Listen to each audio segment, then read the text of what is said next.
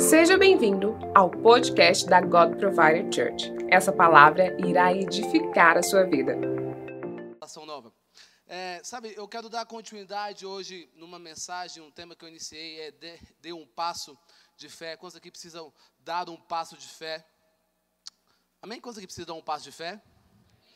Eu, eu quero ir um pouco mais profundo. Deus tem falado no meu coração sobre isso e, e, e eu sinto de compartilhar aquilo que Deus tem falado do meu coração. Eu acredito que é um tempo de, de, de nós exercermos a nossa fé, é um tempo de nós exercermos aquilo que Deus nos deu de mais precioso, chama fé. Diga comigo, fé. Diga novamente, fé. Sabe, muitas vezes a fé é algo que eu não vejo, mas eu creio. Amém? A fé é algo que eu não vejo, eu não, eu não posso ver, mas eu creio, eu acredito que Deus vai trazer algo novo sobre a minha vida. E algo que você precisa entender é que a fé não me coloca no controle, a fé não controla Deus. A fé me coloca em um lugar, em algum lugar de colaborar com Deus para que a vontade dele seja feita. Então, a fé não me coloca no controle, a fé não controla Deus, mas a fé me coloca em um lugar onde eu colaboro com Deus para que a vontade dele seja feita. Lembra daquela história da mulher do fluxo de sangue? Quantos aqui lembra dessa história? Você que já ouviu essa história. Essa mulher do fluxo de sangue, ela já tinha gastado todo o seu dinheiro com os médicos, e ao invés dela melhorar, ela só piorava. Então já havia 12 anos que ela estava sofrendo. E um dos primeiros pontos que eu vejo nessa história é: ninguém tinha a dimensão do problema que essa mulher estava passando. Porque o problema dela não era algo externo, mas era um problema interno. Era uma hemorragia interna. Só ela sabia o que ela estava sentindo. Sabe, quantas pessoas estão do nosso lado que aparentemente parece que estão aparentemente parece que está bem externamente, mas internamente estão sangrando. Quantas pessoas estão do nosso lado que aparentemente ele está sorrindo, ele está feliz, no Instagram ele está postando né, aquelas fotinhas legais, assim, está tudo bem, está tudo ok, mas internamente você fala assim, Vixe, meu Deus. Internamente só você sabe aquilo que você está passando. Internamente só você sabe o momento difícil que você está enfrentando. Porque algo que você precisa entender é as pessoas só vê aquilo que você mostra. E a maior dificuldade que nós temos é de sermos vulneráveis. Está comigo? A maior dificuldade que nós temos é de ser, sermos vulneráveis. Sabe? E algo que você precisa entender é que vulnerabilidade é quando você demonstra vulnerabilidade, você está abrindo o seu coração para ser curado. Faz sentido? Então, Deus não pode mudar algo na sua vida que você não está que você não reconhece aquilo que precisa ser mudado. Deus não pode mudar algo no teu coração que você não reconhece. Então, nós vemos aqui que aquela mulher estava sofrendo algo interno. E Jesus estava naquele exato momento, estava passando pelas ruas de Cafarnaum, atendendo o pedido de Jairo, que era dirigente de Cafarnaum, porque a sua filha adolescente havia morrido. Então, aquela mulher toca as vestes de Jesus. A palavra nos fala que imediatamente a hemorragia cessou. Diga comigo, cessou. Quando aquela mulher toca as vestes de Jesus, a hemorragia cessa naquele exato momento. Abre tua Bíblia em Lucas 8, a gente vai ler um pouquinho de, de Bíblia. A gente vai ler um pouco de Bíblia, Lucas 8.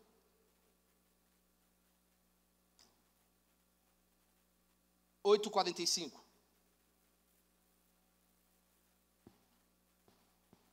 Olha o que a palavra de Deus diz. Quem tocou em mim? perguntou Jesus. Como todos negassem, Pedro disse: Mestre, a multidão se aglomera e te comprime. Mas Jesus disse: Alguém tocou em mim, eu sei que de mim saiu o poder. Então a mulher, vendo que não conseguiria passar despercebida, veio tremendo e prostrou-se aos seus pés. Na presença de todo o povo, contou porque tinha tocado nele e como for, fora instantaneamente curada. Então ele disse: Filha, a sua fé curou, vá em paz. Sabe, a fé daquela mulher colaborou com Jesus para que a vontade dele fosse feita na sua vida. E qual é a vontade de Deus sobre a tua vida? Diga comigo: boa, perfeita e agradável. Então, tudo aquilo que é bom revela Jesus. Tudo aquilo que é perfeito revela Jesus. Tudo aquilo que é agradável revela Jesus. Sabe, Deus ele quer revelar a sua bondade sobre a sua vida. Amém? Quantos aqui creem? Digam amém? Não, você que crê, levanta sua mão e fala, glória a Deus. Amém, por isso. Então, Deus ele quer revelar a sua bondade. Deus ele quer revelar a sua misericórdia sobre a tua vida. Então, tudo aquilo que é bom, tudo aquilo que é perfeito, tudo aquilo que é agradável, revela a bondade de Deus. Abra sua Bíblia em Romanos 12, 12. Sabe, eu estava meditando nessa, nesse versículo. Deus falou muito no meu coração essa semana nesse versículo. Ele falou assim: Lucas, para você dar um passo de fé, você precisa exercer isso. Olha que Romanos 12, 12 fala: fala o seguinte: alegre-se na esperança, seja paciente na tribulação e persevere na oração. Olha a chave que Deus, olha a chave que a palavra de Deus está dando. Alegre-se na esperança, seja paciente na tribulação e persevere na oração. O primeiro ponto aqui que você precisa focar é, primeiro, alegre-se na esperança. Sabe, é a nossa responsabilidade manter a esperança viva dentro de nós. Porque o inimigo, em todo momento, ele está tentando manter ocupado para nós perdermos a esperança. De que forma? Gerando preocupação, gerando ansiedade, gerando medo, porque ele sabe que a falta de esperança nos revela o quanto nós estamos afastados de Jesus. Porque a palavra de Deus fala que Cristo em nós a esperança da glória. Então, quando você tem uma falta de esperança, isso revela que você está longe de Jesus. Deixa eu falar algo para você. Se Jesus não estiver dentro de você, não há esperança. Então, por isso que um, todo momento o inimigo está tentando gerar preocupações. Você sabe aquele momento que Jesus fez um milagre sobre a tua vida? Aquele exato momento que você já está preocupado com o próximo milagre, quantos aqui já viveram isso? Aquele momento que você, Deus trouxe uma provisão sobre a tua vida e você já está preocupado com a próxima provisão. Aquele momento que você está vivendo uma vida de medo. Sabe, o medo muitas vezes paralisa as pessoas. Sim ou não? O medo muitas vezes paralisa as pessoas de dar um passo, de dar um próximo passo. Então o inimigo em todo momento está gerando esse medo, essa preocupação, essa ansiedade, aquele momento que você vai dormir, mas você não consegue dormir. Coisa que já tiveram experiência. Você dormiu, você está tentando dormir, você fecha o olho, você olha para o teto, você conta dez ovelhinhas, um, dois, três, quatro, e você termina, né? Você chega pela manhã contando aí cinco mil ovelhinhas e você não conseguiu dormir. É aquele momento, porque o inimigo em todo momento está mantendo, está tentando te manter ocupado. Agora, o que nós precisamos entender? Que a esperança nos leva a uma vida de rendição, sacrifício e obediência. Deixa eu, deixa eu simplificar isso aqui. Quando você planeja fazer uma viagem nas férias, quantos aqui estão planejando fazer uma viagem nas férias? Amém. Agora pela fé, quantos aqui estão planejando? Você pela fé está planejando fazer uma. Só você que está planejando já, indo para Roma, Itália. Amém. Quantos pegam aqui? Você vai pegando? Roma, Itália, Trindade, não. É... Amém, amém por isso. Maldivas, amém. Glória a Deus. Então, quando você começa a planejar, né, você faz o planejamento para você viajar no final do ano, o que, que você faz? Você precisa sacrificar certas coisas da tua vida. Sim ou não? Você precisa cortar aquela, aquela gordura, aquela despesa que não é necessária. Então talvez você vai ter que começar a cortar o teu Netflix. Imagina? Para você viajar. Talvez você vai ter que cortar o teu personal. Amém? Eu creio nisso. Estou profetizando para mim. Talvez você precisa cortar o teu personal. Talvez você precisa cortar aquele, aquela comida japonesa que você come todo dia.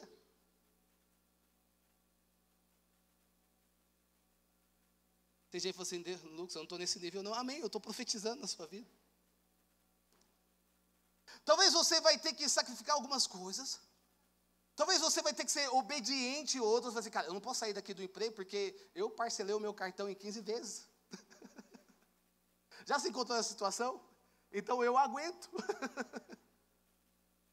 porque você está sacrificando, porque a esperança não te leva, a esperança te leva a olhar para a recompensa e não para as circunstâncias. O que é esperança?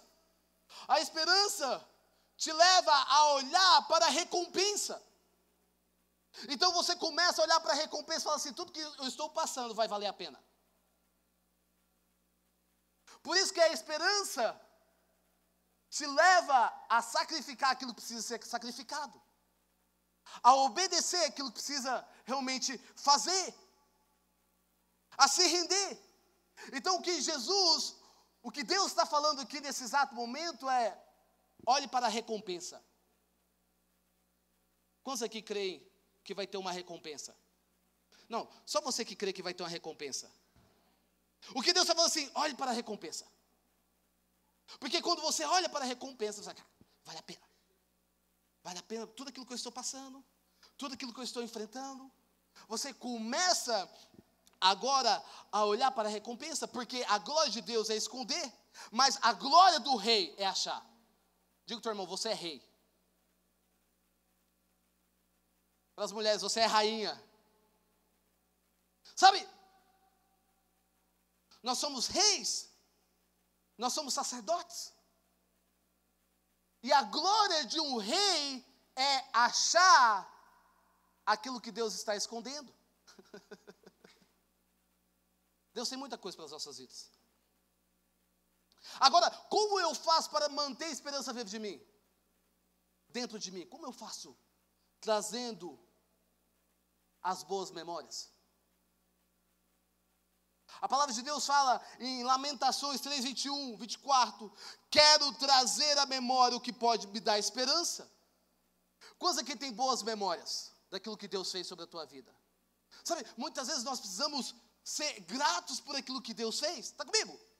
Muitas vezes nós precisamos ser agradecidos por aquilo que Jesus fez sobre as nossas vidas. Então, quando nós olhamos para trás e trazemos as boas memórias, a boa memória, isso nos dá um combustível para caminhar para a esperança. Isso nos dá um combustível para nós olharmos para o futuro. Então você começa a trazer a boa memória. Você começa agora a trazer aquilo que Deus fez sobre a tua vida. Você começa a ser grato. Porque quando você é grato pelo milagre que Deus fez sobre a tua vida, Ele repete. Sabe, muitas vezes as pessoas falam assim, cara, você viveu um milagre e você já está reclamando. Sabe, você não sabe celebrar aquele milagre que Deus fez sobre a tua vida. Você sabe aquela provisão que aconteceu na tua vida? Coisa aqui. Aquela provisão. Aquele momento que o teu saldo estava negativo e Deus colocou uma provisão sobre a tua vida, você fez aquela venda que você não esperava, aquele milagre que aconteceu do livramento de morte, ao invés de você celebrar aquele milagre, você fala assim: ok, deixa eu falar algo para você. Deus não é obrigado a fazer algo para você. Está comigo? Deus não é obrigado. É a misericórdia dele que renova cada manhã. É a graça dele que nos alcança. Então, quando nós celebramos aquilo que Deus fez sobre as nossas vidas, quando nós celebramos aquele milagre de Deus sobre as nossas vidas, nós estamos abrindo uma janela de oportunidade para Ele fazer de novo. Talvez tenha certos milagres que você não está vivendo porque você fechou aquela janela.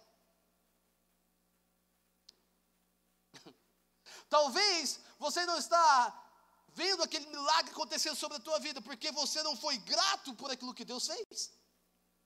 E o que a palavra de Deus está nos ensinando aqui, aprenda a celebrar. Traga a memória, testemunhe. Enche o teu coração dos bons testemunhos. Quantos aqui tem testemunhos daquilo que Deus fez sobre a tua vida? Enche o seu coração, começa a testemunhar. Cara, Deus fez isso. Uau, Deus trouxe a provisão sobre a minha vida. Nossa, Sabe, todo momento, a gente tem uma regra em casa. Todo momento que a gente Sabe aquele momento que a gente começa a reclamar um pouquinho, porque o ser humano reclama? Já viu? Aí eu falo assim, meu bem, você lembra? Há quatro anos atrás. Sim, você lembra daquele dia? Eu começo a trazer a memória. A gente começa a lembrar, nossa, como Deus foi bom. Meu Deus do céu. No aniversário, no nosso aniversário de casamento, você lembra aquele dia que a gente comeu o macarrão? A gente comeu um macarrão, você lembra? Sim, eu lembro.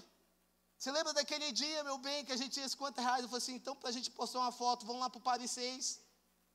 Você lembra? Sim? Amém por isso, então, você é grata? Aleluia, eu sou grata. Você precisa trazer as boas memórias daquilo que Deus fez. Segundo ponto que você precisa ter na sua vida é: seja paciente na tribulação. Coisa que precisam de paciência. Não, só você precisa de paciência. Seja paciente na tribulação. Sabe, acredito que é um, é um grande desafio. Muitas vezes nós tomamos decisões precipitadas que não devemos tomar no meio da tribulação. Eu lembro um tempo que há quatro anos atrás, falando sobre quatro anos atrás, eu lembro que há quatro anos atrás eu estava passando por uma crise financeira. Quantos que já passaram por isso? Vocês não passaram, amém, por isso? Aqui nós temos pessoas aqui. Enfim, eu lembro desse tempo que eu estava passando pela crise financeira. E sabe aquele momento que você está passando pela crise financeira e o banco te liga às seis horas da manhã para te acordar? Fala assim, bom dia, tudo bem? Bom dia. Tudo bem? Eu acho que você está devendo uma coisa. Sério, nem, nem sabia. Sério que eu estou devendo? Ele te liga às seis, ele te liga duas horas, o banco começa a ser o seu melhor amigo. É isso que estava acontecendo. O banco estava sendo meu melhor amigo. Ele ligava às seis horas da manhã, quando é 011, a gente começa a bloquear, né? Não sei se você já teve essa experiência. Você começa a bloquear todos os números 011, 011 do capeta, 011. você começa a bloquear. Eu bloqueava todos e eles conseguiam me achar. Estou sério, eles conseguiram me achar. Eu lembro que eu estava passando uma crise financeira. E o que me restava era uma casa e um lote. Eu era, eu era construtor. E o que me restava era uma casa e um lote. Eu falei, assim, cara, eu preciso. E, e, e para completar assim, a minha casa foi interditado, documento, não saía. Porque a minha casa estava, ela, ela foi construída perto do aeroporto, então a Força Aérea interditou a minha casa. Eu, que legal. Quando você está passando aquele momento difícil, né, você pensa que o buraco acabou, parece que, né? Ele fica mais fundo ainda. Eu, que legal isso. Aí um cara chegou em mim e falou assim, Lucas, deixa eu falar para você, sabia que tem uma solução? É, você envia o documento lá para a Força Aérea em Brasília, e eles liberam esse documento. É tipo assim, você tem que ter paciência. Vai demorar um pouco. Mas fica tranquilo, libera. Eu falei assim, tudo bem, ok. Ok, tudo bem. E sabe, passou um mês, nada. E dois meses, eu, sempre um profeta vinha e falava assim, é isso que eu te digo, tem um documento. tem um documento, Deus vai liberar esse documento. Essa é a tua provisão. Eu, amém. Vai ser amanhã. E passava três meses, nada. Passou quatro meses, um profeta sempre vinha para fortalecer. É isso que eu te digo. Tem um documento.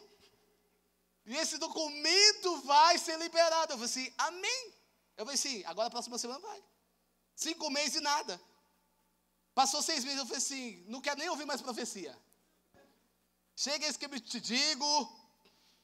Enfim, eu, eu lembro que como fosse hoje. Eu peguei e falei assim, eu liguei para um ex-sócio meu.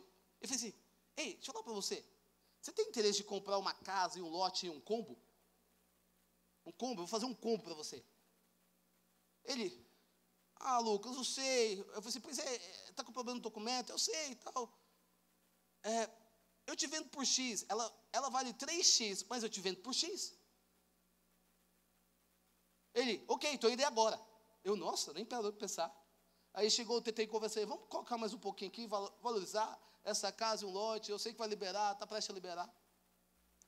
E naquele momento de desespero, eu peguei e assinei. E passei a casa para ele, peguei o dinheiro. Aí você sabe aquele momento você fazia, oh, alívio. Mas o Espírito Santo de Deus falou assim para mim: Eu não te mandei você fazer isso. Eu falei assim: É o capeta. O capeta está soprando na minha mente. Eu estou feliz. Agora eu vou pagar a conta. O banco não vai me ligar mais. Meu nome não está sujo. Acho que ninguém aqui tem um nome sujo. Amém por isso. Eu estou profetizando, limpa o nome e nome sujo. Amém. Aí, cara, aquele exato momento, eu vendi, peguei o dinheiro, falei assim, meu bem, agora a gente vai ficar tranquilo por alguns meses, eu acho que vai dar para a gente, é, é, enfim, caminhar. Passou três dias, eu recebo um e-mail. E o e-mail falava assim, Lucas, o seu documento acaba de ser liberado. Oh, Jesus. Não, não vi aquilo. Três dias depois eu assinei. Três dias. O seu documento acaba de liberar. Agora você pode vender sua casa, o seu lote, por 4x. Sabe, as, muitas vezes, na tribulação, tome cuidado para você não tomar decisões precipitadas. Isso foi uma aula para a minha vida. Quantos que já tomaram decisões precipitadas? Aí algumas pessoas, Deus, mas Deus restituiu. Não, Deus não restituiu.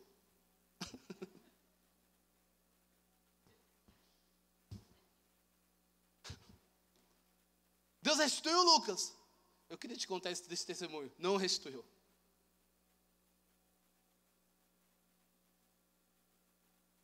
Por quê? Porque você precisa aprender a ser paciente na tribulação.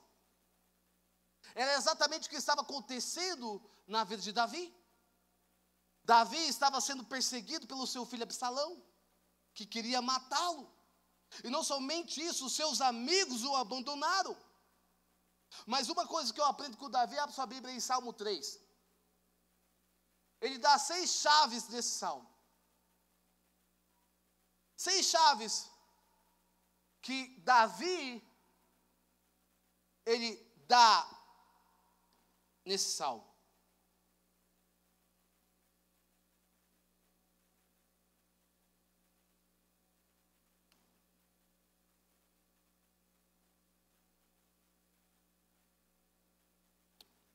Quantos acharam? Amém. Olha o que estava acontecendo aqui.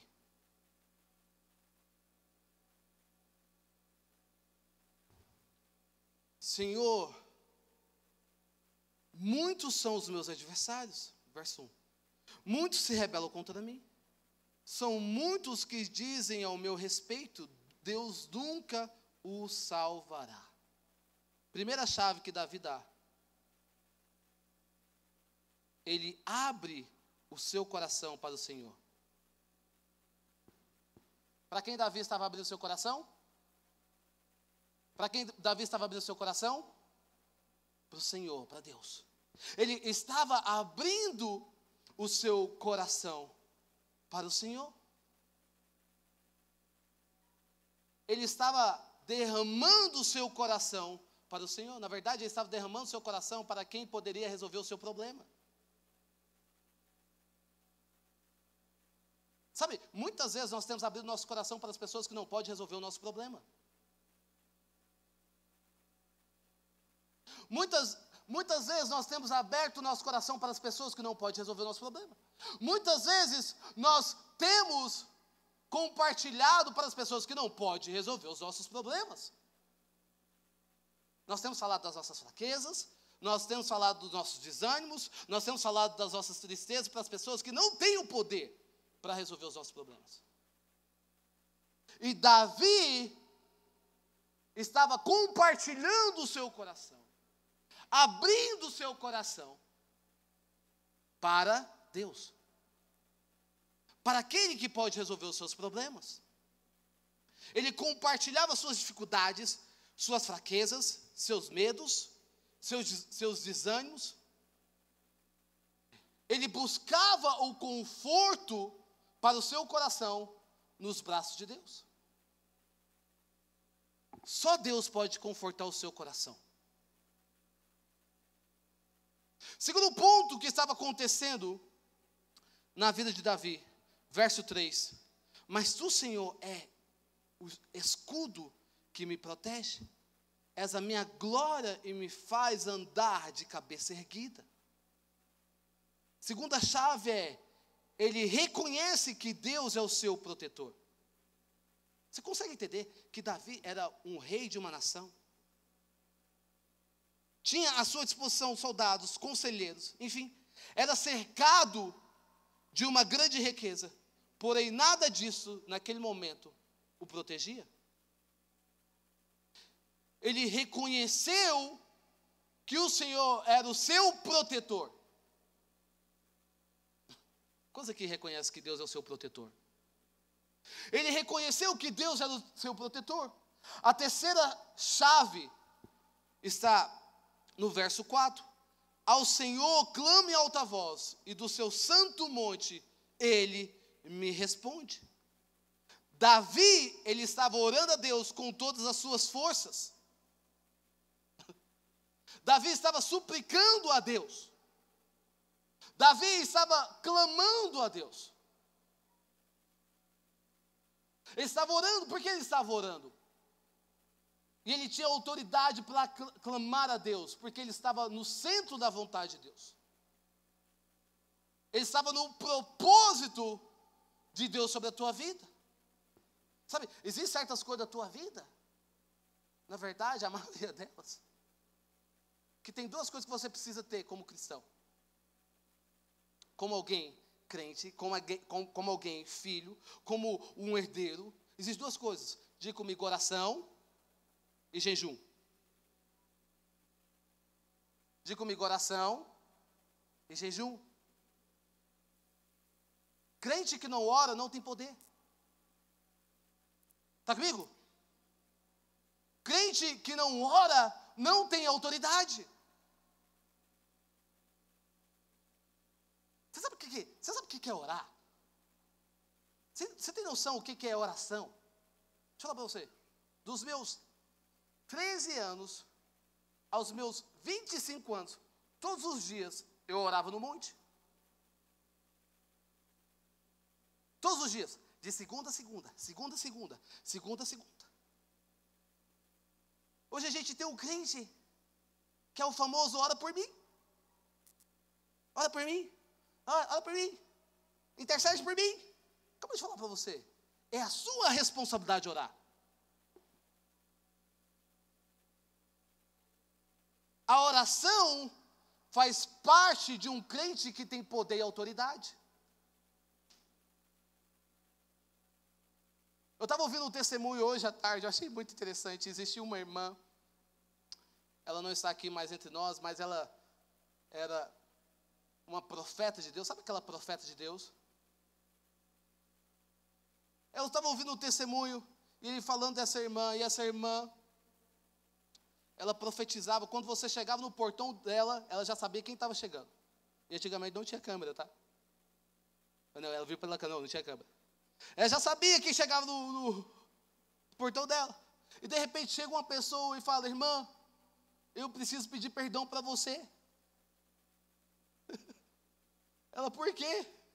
Não, preciso pedir perdão para você. O que aconteceu? Ela, você, deixa eu te contar. Eu estava falando mal de você. Eu estava falando muito mal de você. E de repente, eu ouvi uma voz dizendo assim: Não fala mal da minha serva.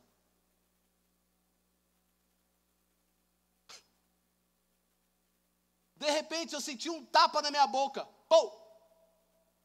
E olha aqui, ó. Irmã, a minha dentadura quebrou.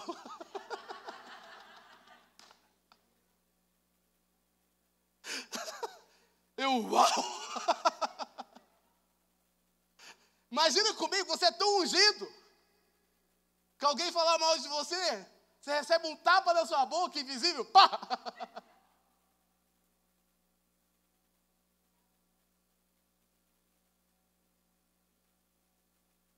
Não existe na terra pessoas que marcaram história sem ter uma vida de oração. Quer marcar história? Quantos aqui querem marcar história? Você precisa ter uma vida de oração. Você começa a orar. Você começa a declarar. A oração é você começar a romper barreiras. E era isso que estava acontecendo na vida de Davi. Davi gastava tempo orando. Davi gastava tempo clamando o Senhor. Davi não gastava tempo olhando para o Instagram. Davi não gastava tempo olhando para o Netflix assim, Senhor, você conhece, abençoa, Deus, vai abençoando. Não, Davi gastava tempo orando. Era prioridade de Davi. Aí você começa a ver as histórias, era prioridade também de Daniel. Aí você começa a ver as histórias, era prioridade dos discípulos. Aí você começa a ver as histórias, era prioridade de Jesus. E por que não pode ser a sua prioridade? Por que você acha que as coisas que você vai alcançar vai ser diferente? Ou você pensa que você está inventando uma roda? uma coisa nova. Deixa eu falar para você, oração tem que ser algo que um cristão precisa respirar. Quer poder? Quantos aqui querem poder? Não, só você quer poder. Quantos quer poder? Ora. Quer autoridade? Ora. Aquele momento que você está orando. Eu lembro também um momento que aconteceu, que a gente foi para uma fazenda. Uma fazenda uma mulher mal assombrada. Eu falei assim, pastor, negócio é o seguinte, eu não consigo vender essa fazenda. Falou para o nosso pastor Adark. Pastor Adark, eu não consigo vender essa fazenda. Será que a gente tem como a gente fazer um churrasco lá? E, e, e a gente orar? Meu pai, tudo bem. Chamou os jovens. Falou assim, e aí, vocês querem comer churrasco? Jovem, né? Opa. Tudo bem? Estou aqui. Eu lembro que já estava sinistro aquela fazenda. Sabe aquela fazenda que você chega que é sinistro? Primeiro, a casa deles. A casa deles era uma, a casa deles eles tinham vendido para outra família e eles construíram a casa deles num hall. Já estava sinistro já. Aí, o que aconteceu? A gente lá orando, quando foi assar a carne, meu pai, então vamos agradecer a Deus. Porque Deus está neste lugar. Quando agradecer a Deus, quando ele agradeceu a Deus, houve um grito. Ah! Eu, ah! Toda aquele, aquela pessoa das famílias, é, todas aquelas pessoas ficaram endemoniadas. Eu nunca vi o jovem entrar em santidade tão rápido. Nunca vi o jovem confessar tão rápido. Deus perdoa meus pecados, Deus, Deus vai perdoar meus pecados, Deus, eu fiz aquilo ontem, misericórdia, Deus. Expulsava aqui e, e manifestava lá. Até o cachorro estava endemoniado. Expulsava, a gente começou, enfim, depois de duas horas a gente foi comer o churrasco. O churrasco já estava ruim. Porque a oração te leva a ter uma vida de autoridade. Eis que estava acontecendo na vida de Davi. Davi, ele estava clamando ao Senhor. Diga comigo, clamando ao Senhor. Quarta atitude de Davi. No verso 5 eu me deito e durmo e torno a acordar, porque o Senhor que me sustém. A quarta atitude de Davi, ele se tornou um homem tranquilo. Sabe, essa é uma das partes do salmo que chamou muito a minha atenção. Pois, mesmo com grandes pressões, Davi deitava e dormia com tranquilidade. Eu vejo que Davi conseguia fazer isso porque ele encontrou a paz espiritual. Sabe aquele momento que você está passando pelo momento difícil e você consegue dormir em paz? Você consegue estar tranquilo porque você sabe que Deus está com você. Nada te abala.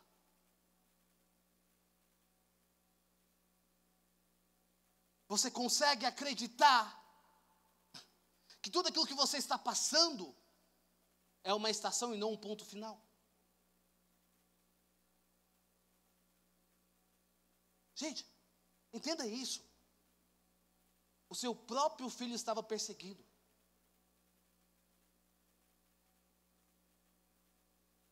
Tem pessoas que acham que está sendo perseguido só porque recebeu uma mensagem no Instagram falando mal de você. O seu próprio filho queria matá-lo. E outra, era da sua família. Você entende o que é perseguição aqui?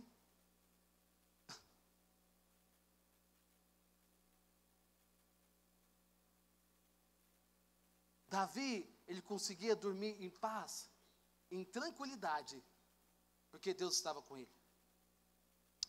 Quinta atitude de Davi, verso 6. Não me assustam os milhares que me cercam. Levante, Senhor. Salva-me, ó Deus. Quebra os queixos de todos os meus inimigos e arrebenta os dentes dos ímpios. Gente, olha que oração poderosa, quebra o queixo de todo mundo. E arrebenta, não é para é bater, não, é para arrebentar. olha que autoridade. Tem gente já fazendo oração interna aqui. Deus, pode quebrar. Oh, Deus. Não deixa nem um dente, pai. Calma, gente. Calma.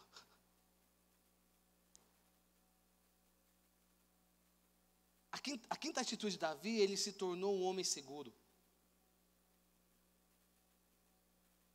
Em tempos difíceis, Davi depositava em Deus a sua confiança. Em quem você tem depositado a sua confiança? Nos seus planos? na sua estratégia, na sua ideia. Eu tive uma ideia. Vou fazer aqui, vai fazer, vai dar tudo certo. E quem você tem depositado a sua confiança nos seus braços? Davi, ele estava depositando a sua confiança no Senhor. De comigo, eu preciso depositar a minha confiança no Senhor. De novamente, eu preciso depositar a minha confiança no Senhor. Davi estava depositando a sua confiança no Senhor. Sabe por que Davi estava fazendo essa oração sobre seus inimigos? Porque os seus inimigos não estavam no propósito de Deus. Ele estava. Davi estava no propósito de Deus. Davi estava vivendo os planos de Deus sobre a vida dele. E quando você está no propósito de Deus, você não precisa ter medo. Está no propósito? Fica tranquilo. Você está vivendo os planos de Deus sobre a tua vida? Fica tranquilo. Está no centro da vontade? Fica tranquilo. E o sexto, sexta atitude de Davi. Verso 8: Do Senhor vem o livramento, e a tua bênção está sobre o teu povo. Eu quero profetizar nessa noite que a bênção do Senhor está sobre a sua igreja. Amém? A bênção do Senhor está sobre você. Quantos creem Digo amém. A bênção do Senhor está sobre a sua vida. A sexta atitude de Davi é que Davi se tornou um homem humilde. Davi era um homem humilde. Davi era um homem quebrantado. Deixa eu falar para você. Para você andar no propósito de Deus, você precisa ter humildade. Existem pessoas que ouvem, mas não escutam. Todo mundo, todo mundo aqui já foi criança? Já viu aquele momento que seu pai está falando com você e você fala assim: entrou aqui saiu por aqui? Já viu isso? Pode falar, entrou aqui de novo, papai, saiu por aqui. E são pessoas que ouvem, mas não escutam.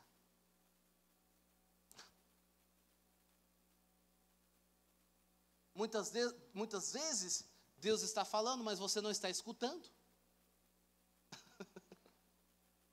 Você não está absorvendo, você não está absorvendo a verdade que Ele tem sobre a tua vida. Você precisa ter humildade. E a pessoa humilde, ela não sabe de tudo. Se você acha que você sabe de tudo, você não é humilde. Porque cada vez que eu ando mais com Jesus, eu estou aprendendo. Está comigo? Lucas, você não sabe, eu tenho 10 anos de igreja. Sério? Você não sabe, eu tenho 20 anos. Eu conheço o que é igreja. Sério. Eu sei o que é a vida. Isso significa que você não é humilde. Porque a pessoa humilde, ela sempre está ouvindo, ela sempre está aprendendo. Ela está aprendendo até com a criança. Até com uma criança ela está aprendendo, porque ela tem um coração humilde. Ela está aprendendo até com as pessoas que estão no processo de conhecer Jesus. Ela sempre está aprendendo. A humildade vai levar a viver aquilo que Deus tem sobre a sua vida. Diga comigo, diga comigo humildade. Diga novamente, humildade. A humildade vai te levar a viver aquilo que Deus tem sobre a sua vida. Você precisa ser simples. Você precisa estar quebrantado para aquilo que Deus tem sobre a sua vida. Sabe, existem momentos que Deus está falando com você pela mensagem, pelos seus amigos.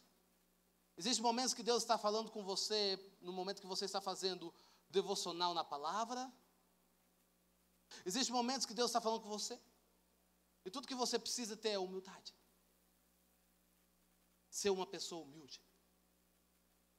Ser uma pessoa que está sensível à voz do Espírito Santo. Davi era um homem de guerra, gente. Se tinha alguém que entendia de guerra como Davi, se, se existe alguém que entendia de guerra, esse homem era Davi. Deixa eu falar para você. Davi era um homem que carregava a presença de Deus. Você consegue entender isso? Davi era um homem que quando tocava, os demônios iam embora. Davi era um homem que carregava a presença de Deus, não somente isso. Davi se tornou um rei.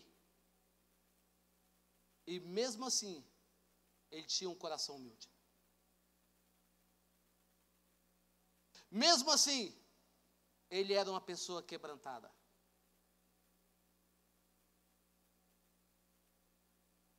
Não é legal? Você está com pessoas que são humildes? Quantos aqui? Porque muitas vezes, quando uma pessoa é humilde, ela não quer demonstrar aquilo que ela tem.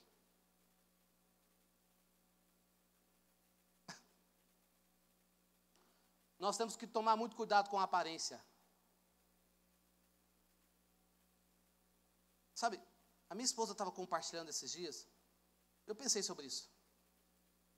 O ladrão do avivamento esse tempo é a fama. É o dinheiro. É os seguidores.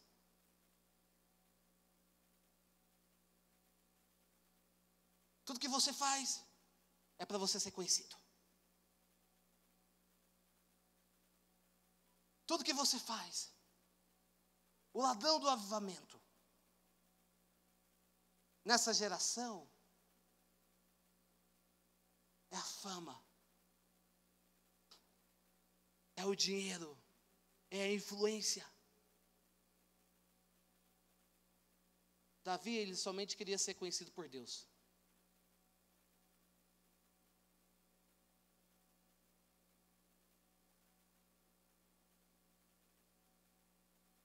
Deixa eu fazer uma pergunta para você.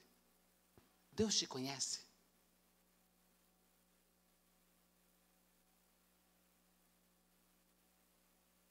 Deus ele olha para você e fala assim: Uau, esse é o meu filho que me ama realmente de todo o coração.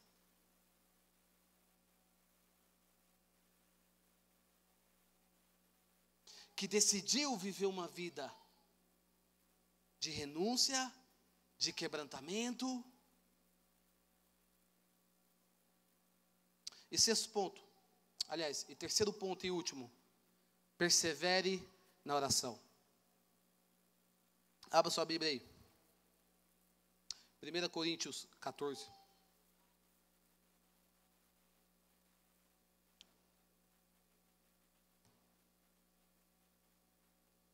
Primeira Coríntios 14. Está falando o seguinte: mas quem profetiza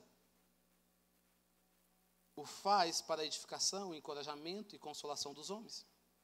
Sigam o caminho do amor e busquem com dedicação os dons espirituais, principalmente o dom da profecia. Quem fala em língua, a si mesmo se edifica, mas quem profetiza, edifica a igreja.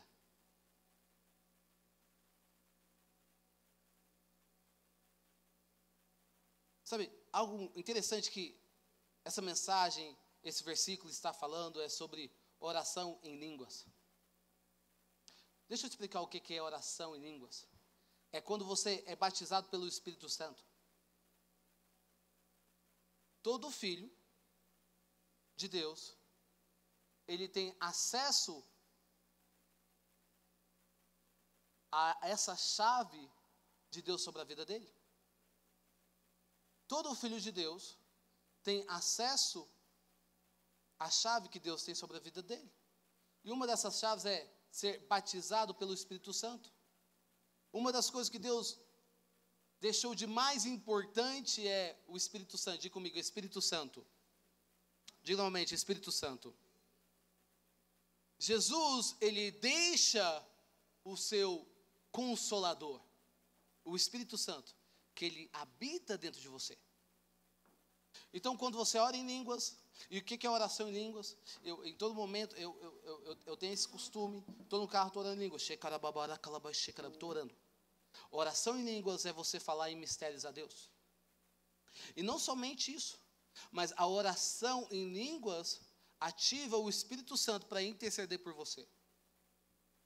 Então, quando você ora em línguas, você está permitindo que o Espírito Santo de Deus começa a interceder pela sua vida. Se tem alguém que conhece você mais do que tudo, se chama Espírito Santo. Ele sabe das suas dificuldades, ele sabe dos seus problemas, ele sabe o que pode acontecer no seu futuro, ele sabe de tudo. Então, quando você está orando em línguas, você está permitindo que a vontade dele, a vontade de Deus, seja feita na sua vida. Essa é a oração línguas. Por isso que eu quero te encorajar nesse momento é: se você ainda não ora em línguas, busque. Se você ainda não ora em línguas, comece a buscar. Começa, Deus, eu quero orar em línguas. Eu quero eu quero viver uma vida, eu quero ser batizado pelo Espírito Santo. Porque a oração te leva a conectar com o propósito de Deus.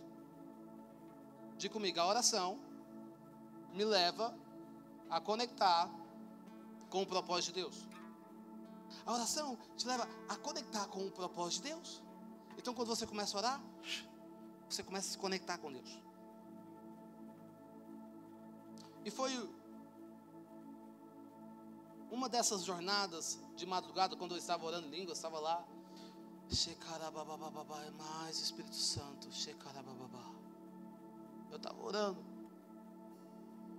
me conectando com a presença de Deus, falando: Deus, somente a tua vontade, não a minha vontade, somente a tua vontade. Porque a palavra de Deus fala que a vontade de Deus é perfeita. Então eu quero viver a vontade de Deus, eu quero viver os planos de Deus, eu quero viver os sonhos de Deus, somente a tua vontade estava orando.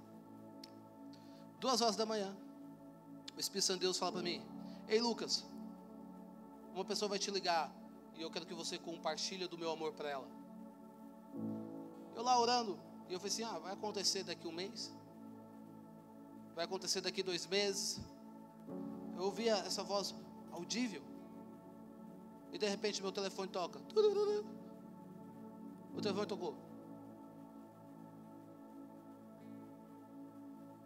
Eu atendi, ei. A minha falou assim, ei, eu sei que a gente não se fala muito. A gente estuda na mesma faculdade. Mas, sei lá, eu tenho o seu número aqui e eu senti de ligar para você. Eu nem sei porque eu estou te ligando. Eu falei para ela: Eu sei porque você está me ligando. Eu comecei a compartilhar do, do Evangelho. Comecei a compartilhar sobre Jesus. Comecei a compartilhar. E ela chorava. Chorava, chorava, chorava. E naquele tempo foi engraçado porque ela falou que estava ouvindo uma música do Thales Roberto. Já ouviu falar do Thales Roberto? E a música falava: Todo dia o pecado vem e me chama. Todo dia vem as tentações me chamam. Mas eu escolho Deus. Eu escolho ser amigo de Deus. Ela falou assim: Eu não estou entendendo nada dessa letra. Mas a única coisa que eu entendo é: Eu quero ser amigo de Deus. Como eu faço para ser amigo de Deus? Ela chorava. Eu falei assim: Tudo bem. Ela falou assim: Lucas, eu quero ir na tua igreja. Eu falei assim: Sério? Tudo bem. Me fala o dia. Ah, eu quero ir no culto. Tudo bem. Então faz o seguinte: quando você quiser vir para o culto, eu te pego em um lugar que você estiver. Ela falou assim: tudo bem. Eu lembro que no outro dia, seis horas da tarde, sete horas, sete horas da tarde, ela me ligou e falou assim: Lucas, eu esqueci que eu tinha que ir para a igreja e eu, e, e, eu vim com uma roupa não adequada para ir para a igreja. Mas se não tem problema. Eu falei, Lu, estou falando sério, acho que não vai dar para ir para a igreja. Não, não tem problema, vamos lá. Eu fui lá, naquele lugar. E ela meio com vergonha de mim, falou assim, Lucas, mas não estou adequada. Ela estava com o short bem curto. Com a roupa assim, bem mostrando bem a barriga. Eu falei assim, não tem problema. Vamos para a igreja. Ela falou assim, mas Lucas, não é adequado. Eu falei assim, ei, Jesus te aceita como você é. O significado de Jesus te aceitar como você é não significa que você vai continuar da mesma maneira. Eu falei assim: entra no carro, bora. E eu na mente, hoje eu vou chocar a cabeça dos irmãos. Hoje eu vou chocar a mente deles. Eu vou chocar essa galera. Eu me lembro que quando a gente entrou na igreja, você já viu aquelas caretas das irmãs? Meu Deus, misericórdia. Mas existiam algumas pessoas que estavam olhando com compaixão. Mas existiam algumas pessoas que estavam assim. Ah, eu fiz questão dela sentar na primeira fileira. Questão. E, uh. E aquele dia, naquele exato momento, aquele dia foi engraçado. O, ministro, o, o líder de louvor tocou a, a música que ela estava ouvindo pela madrugada. Ela começou a chorar. Ela começou a chorar. Ela falou assim, Lucas, eu não sei o que eu estou sentindo, mas é muito bom. Eu falei, essa é a presença de Jesus. O mundo não pode te dar isso. Eu lembro que no final ela levantou as mãos e aceitou Jesus. Marcou minha vida.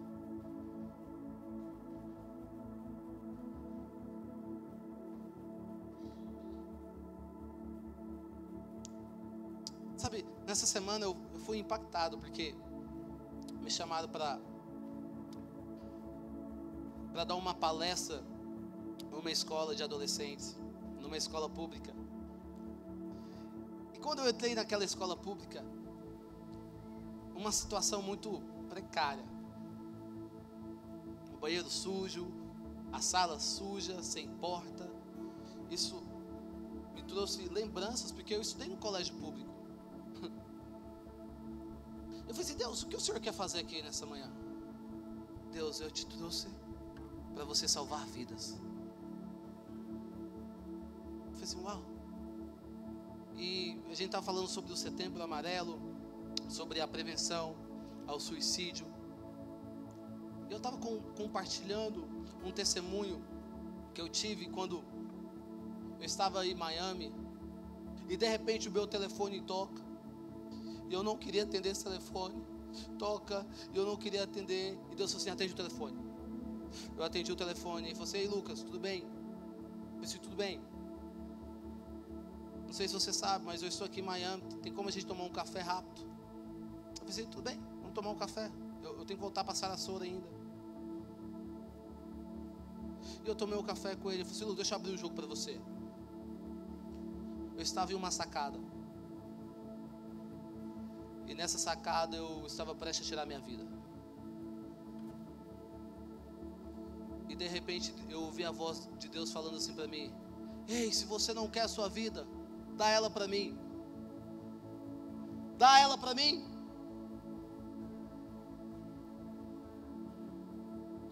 E ele falou assim: Deus, mas ninguém se importa comigo. E Deus falou assim: entra no Instagram agora. E ele entrou no Instagram. Quando ele entra no Instagram, ele viu meu story eu postando em Miami. Ele falou assim: Lucas, eu acredito que você é a resposta de Deus para minha vida. eu ouvi aquilo.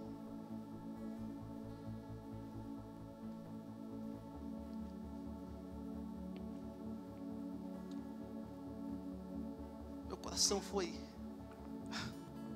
despedaçado.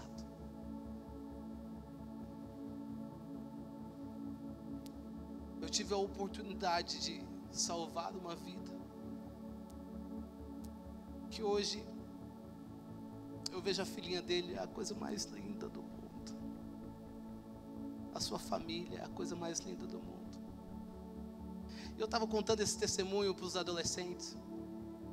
E quando eu terminei de contar esse testemunho para os adolescentes, algo me impactou. 30 adolescentes levantam a mão. E eles falam o seguinte: Eu estava pensando em tirar minha vida. E naquele exato momento eu falei assim: se vocês têm coragem mesmo, eu quero que vocês subam aqui. Todos eles subiram. E de repente eles começam a chorar. E meu pensamento foi falando: Deus, como pode? Eles são tão adolescentes e já querem desistir da sua vida.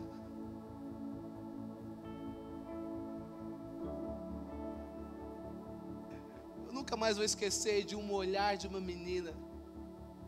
Essa menina estava tão resistente. Já viu aquela menina que está tão resistente? E no final de tudo ela só sabia chorar. Ver aqueles 30 adolescentes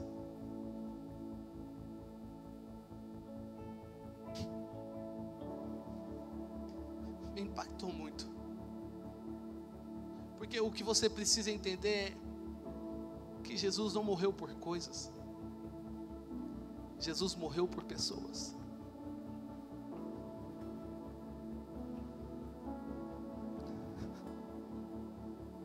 Jesus não morreu por coisas. Jesus morreu por pessoas. Jesus morreu para que você fosse uma voz de esperança.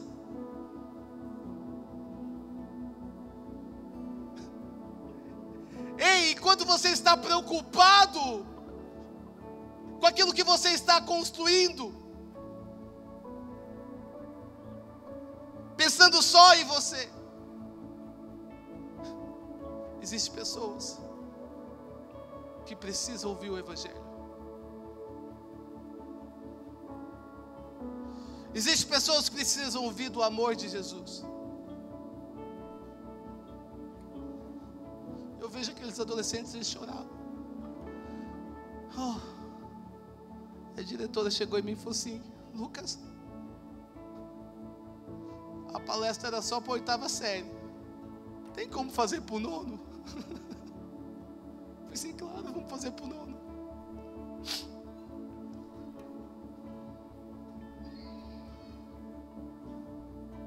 Final de tudo aquilo, tem nada gratificante do que ver aqueles adolescentes. Chegou um adolescente, ele abraçava a gente e ele começava a chorar. Alguns mandando mensagem falando: Eu te agradeço. Eu te agradeço. Sabe, a oração sempre vai nos conectar ao propósito. A oração sempre vai nos conectar a salvar vidas, a apontar as pessoas para o verdadeiro amor de Jesus.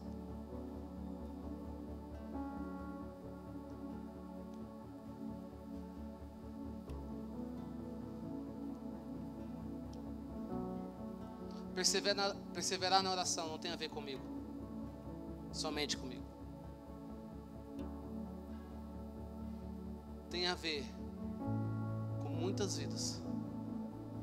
Você sabia que existem pessoas que oram por, que oram por você? É incrível isso. Você sabia que existem pessoas que você não conhece, mas oram por você? Eles decidiram orar por você. Você só está aqui por causa da oração deles.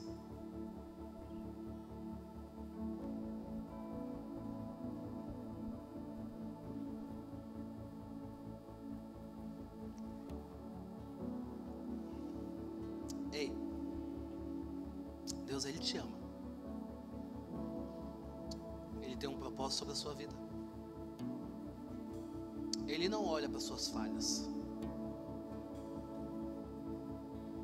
Sabe quem é você.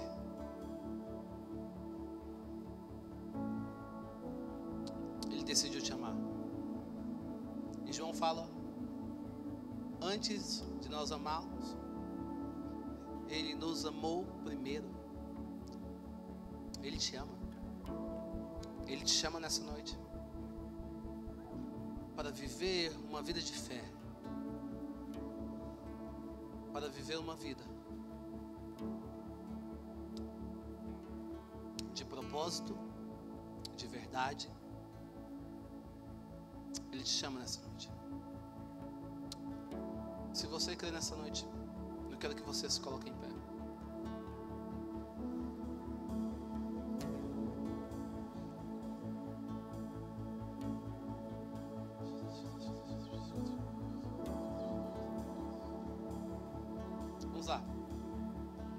Você que quer entregar a sua vida para Jesus nessa noite, convido você a levantar suas mãos.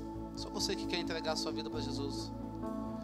Dizendo, Pai, eu quero entregar minha vida. Levante sua mão. Você que está do lado de uma pessoa que quer entregar a vida para Jesus. Eu quero que você levante suas mãos nesse momento.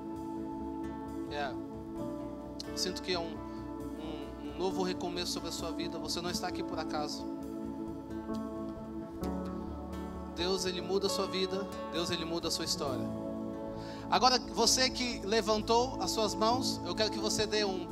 Obrigado por ter ouvido até o final. Acesse o nosso canal e tenha acesso a mais ministrações.